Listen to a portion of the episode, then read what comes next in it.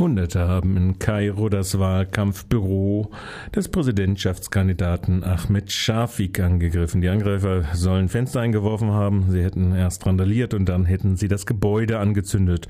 Kurz zuvor hatte die Wahlkommission bekannt gegeben, dass sich die Präsidentschaftswahl in einer Stichwahl zwischen Shafik und dem Kandidat der Muslimbruderschaft Mohamed Mursi entscheidet. Shafik war der letzte Ministerpräsident des gestürzten Präsidenten Hosni Mubarak und wird von vielen als Vertreter des alten Regimes abgelehnt. Gestern sei es auch in Kairo sowohl in sowie in Alexandria zu Protesten gekommen. In Kairo hätten mehr als 2000 Menschen sich auf dem Tahrir-Platz äh, protestiert. Dort hatte der Aufstand in Ägypten gegen das Regime von Mubarak begonnen.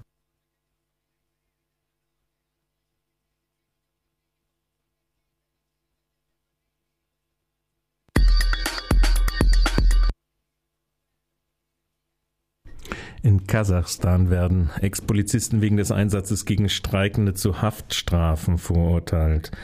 Die fünf Ex-Polizisten sollen an einem blutigen Einsatz gegen streikende Ölarbeiter beteiligt gewesen sein, über den RDL berichtete. Ein Gericht habe nun entschieden, dass die Polizisten während der Ausschreitung mit mindestens 15 Toten und mehr als 100 Verletzten unangemessen hart vorgegangen seien. Nun müssen sie äh, für fünf beziehungsweise bis zu sieben Jahre hinter Gitter. Außerdem dürfen sie nach ihrer Haftentlassung für fünf Jahre nicht mehr im öffentlichen Dienst arbeiten. Drei Ex-Ölmenscher wurden wegen Unterschlagung zu sieben beziehungsweise acht Jahren Haft verurteilt. Tausende Ölarbeiter haben für ein halbes Jahr in dem rohstoffreichen Land mit einem Streik gegen Ausbeutung und für höhere Löhne demonstriert. Zuvor waren bereits einige angebliche Anführer der Proteste bis zu sieben Jahren Straflager verurteilt worden.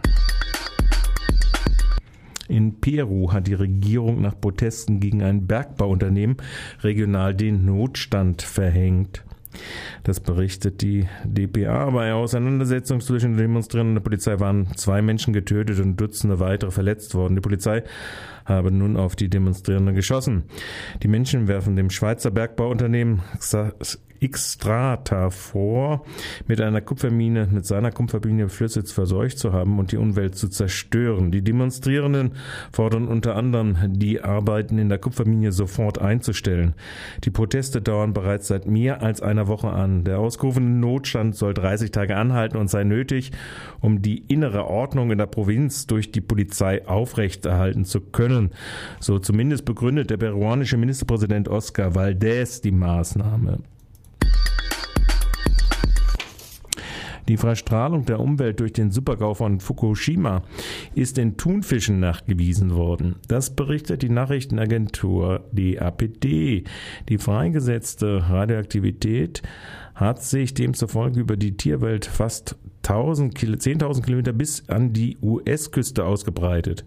Die in Thunfischen vor Kalifornien gemessenen Cäsiumwerte seien zwar für den Menschen nicht bedrohlich, aber zehnmal so hoch wie noch vor einem Jahr. Es sei das erste Mal, dass ein großer Wanderfisch Radioaktivität nachweislich über eine solche Distanz transportiert habe. Das japanische AKW war letztes Jahr im März durch einen Tsunami schwer zerstört worden.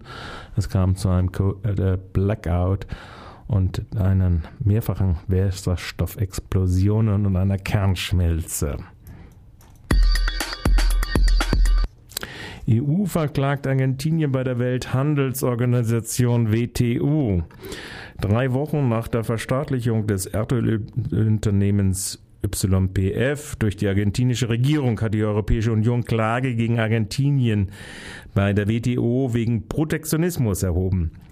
Dies teilte die EU-Kommission am Freitag in Brüssel mit. Der EU-Handelskommissar Karel de Gucht erklärte dazu, die Bedingungen für Handel und Investitionen in Argentinien hätten sich in den letzten Jahren deutlich verschlechtert.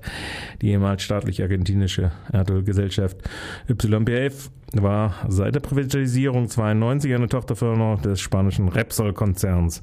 Die Verstaatlichung wird in der Klage nicht direkt erwähnt, weil es sich laut EU um einen Fall von Enteignung einer Investition handelt. Dennoch seien in diesem Moment keine der Maßnahmen gegen Argentinien geplant, die Spanien und das Europaparlament gefordert haben, wie die Suspendierung der Zollvergünstigung oder die Blockade der Verhandlungen über ein Freihandelsabkommen mit Mercosur.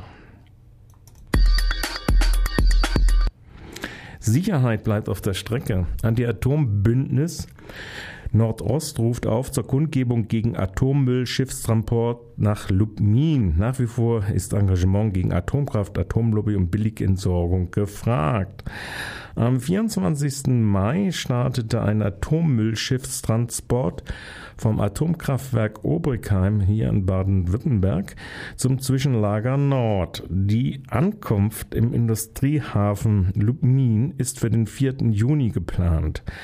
Transportiert werden Dampferzeuger und Pumpen, die in Lubmin zerlegt werden sollen. Das Anti-Atom-Bündnis Nord-Ost sieht zahlreiche Gründe, die gegen den aktuellen Transport sprechen. Zusammen mit anderen Anti-Atom-Gruppen entlang der Transportroute Route wollen sie daher mit vielfältigen Aktionen und Demonstrationen darauf aufmerksam machen, dass nach wie vor viel Engagement gegen Atomkraft und Atomlobby gefragt ist. In Greifswald findet aus diesem Anlass am Samstag, den 2. Juni, eine Kundgebung statt, die auf die Probleme und Risiken des Schiffstransportes hinweist. Beginn ist um 12 Uhr am dortigen Fischmarkt. Der Transport war in Duisburg markiert worden, da er ohne jegliche Kennzeichnung als Atomtransport im Inlandhafen lag. Die an der Route liegen liegenden Gemeinden wurden über Transportrisiken, gegebenenfalls Notfallpläne, nicht aufgeklärt. Der Protest richtet sich gegen das Bestreben der Energiewerke Nord, das Zwischenlager Nord auszubauen und Befristungen für die Lagerung aufzuheben aufzuheben zu erzielen. Bei den Transporten handelt es sich um den Anfang einer neuen Runde des Atommülltourismus. 500 in Donau-Eschingen gegen rechts. Am Pfingstmontag demonstrierten ca. 500 gegen den am 1. Mai stattgehabten maskierten Nazi-Aufmarsch.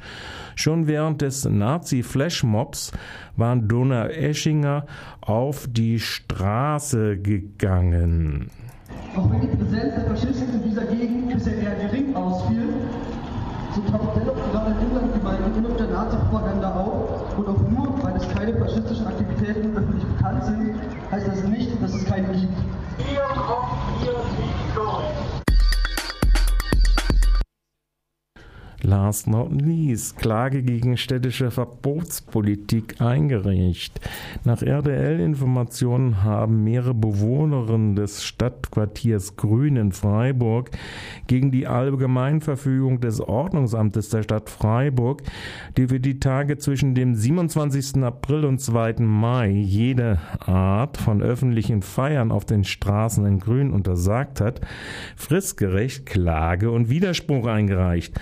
Auf Initiative des hauptbetroffenen Betreibers des Kiosks haben sich mehrere Bewohner des Viertels zusammengetan. Das Verbot war durch eine Vereinigung mit dem Namen Bürgerforum Sedan-Quartier initiiert worden, die in den letzten Jahren mehrfach alternatives Leben im Viertel zu beeinträchtigen suchen. Aber immer dann kuscht, wenn zum Beispiel unzumutbare Lärmbelästigung vom UB-Abriss anstehen. Soweit unsere heutige Ausgabe des Newsflash. Peace.